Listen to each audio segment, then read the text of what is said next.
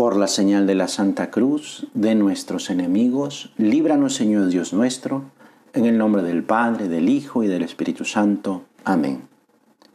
Señor mío y Dios mío, creo firmemente que estás aquí, que me ves, que me oyes. Te adoro con profunda reverencia. Te pido perdón de mis pecados y gracia para hacer con fruto este rato de oración. Madre mía Inmaculada, San José, mi Padre y Señor, Ángel de mi guarda, interceded por mí. En el sexto mes fue enviado el ángel Gabriel de parte de Dios a una ciudad de Galilea llamada Nazaret, a una virgen desposada con un varón de nombre José, de la casa de David, y el nombre de la virgen era María. La anunciación a María y la encarnación del Verbo es el hecho más maravilloso, el misterio más entrañable de las relaciones de Dios con todos los hombres, de la misericordia divina. Es por eso que es el acontecimiento más importante y de mayor trascendencia que ha habido en la historia de la humanidad. Un Dios que se hace hombre, semejante en todo a nosotros, menos en el pecado, para salvarnos de la esclavitud del pecado a la que estábamos sometidos desde el pecado de Adán y Eva. Mira, si nos fijamos en los numerosos cuadros de los grandes artistas que pintaron para representar este momento tan importante, puedes buscar, por ejemplo, en Google la Anunciación a la Virgen y verás cómo en todas las imágenes coincide en que obviamente está la Virgen y el ángel Gabriel, pero además hay otro detalle muy importante. Vemos a la Santísima Virgen que está metida en oración, como señal de esa íntima unión con Dios. Pues eh, en muchas eh, representaciones vemos a la Virgen con un libro abierto, aunque en aquel tiempo, en tiempos de la Virgen, no existían los libros como los conocemos hoy. Los artistas quieren significar el verbo, la palabra de Dios, que se abre al mundo, que se da a conocer a los hombres por medio de la lectura de la Virgen, que se hace presente por medio de la oración de la Virgen. Cuando llegó el momento establecido por Dios desde toda la eternidad, el Verbo se hizo hombre y habitó entre nosotros. Eso rezamos en el Ángelus, recordando este gran momento de la Anunciación, y sucedió en un momento de oración. Qué importante es hacer la oración porque es precisamente ahí donde escuchamos a Dios, nos acercamos a Él y así lo vamos conociendo mejor. ¿Cómo va tu oración en estos días? Ya llevamos algunas semanas y no sé tú, pero yo he visto algunas familias que, por ejemplo, ya van terminando su segundo rompecabezas. Conozco a una persona que ya ha logrado correr un acumulado de 100 kilómetros en la caminadora. Otro amigo que se propuso aprender a hacer pan, pues ya posteó su primer pan horneado, hecho por él.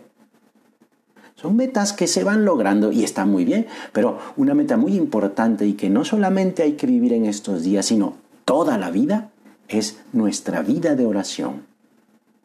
Vamos a hacer el hábito de hablar con el Señor. Pregúntate con sinceridad, en la presencia de Dios, ¿cómo va mi vida de oración? ¿No podría ser más personal, más íntima, más atenta?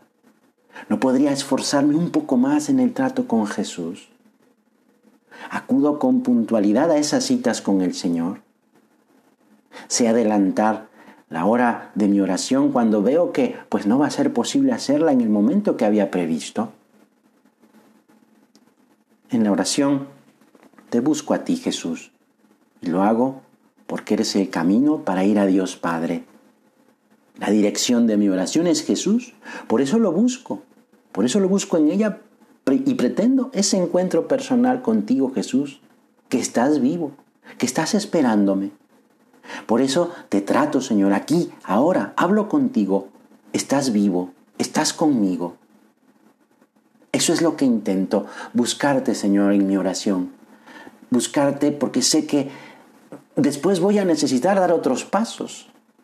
Encontrarte, verte, permanecer en ti, pero lo primero es buscarte, buscarte con deseo de encontrarte.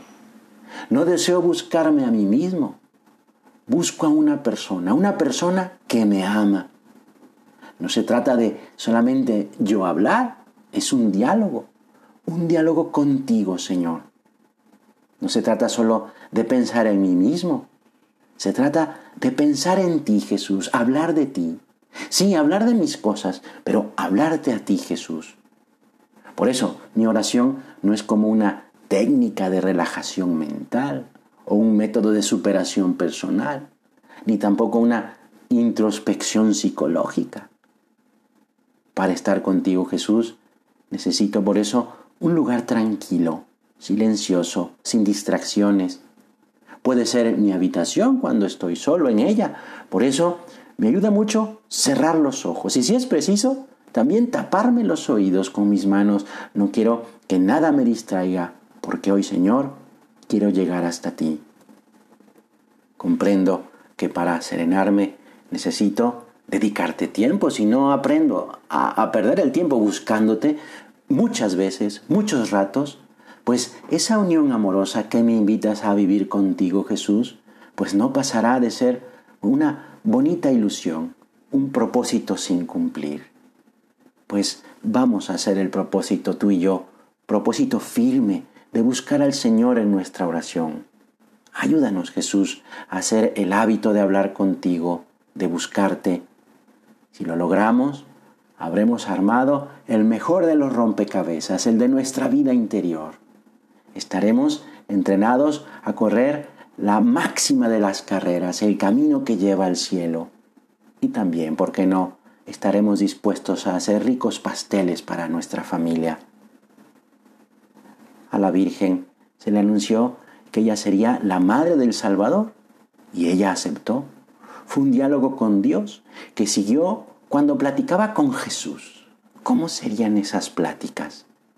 Madre nuestra, enséñanos a hablar con tu Hijo para parecernos a ti, que hiciste siempre la voluntad de Dios. Virgen María, ven, siéntate conmigo, que vamos a platicar tú y yo. Te doy gracias, Dios mío, por los buenos propósitos, afectos e inspiraciones que me has comunicado en esta meditación. Te pido ayuda para ponerlos por obra. Madre mía Inmaculada, San José mi Padre y Señor, Ángel de mi guarda, interceded por mí.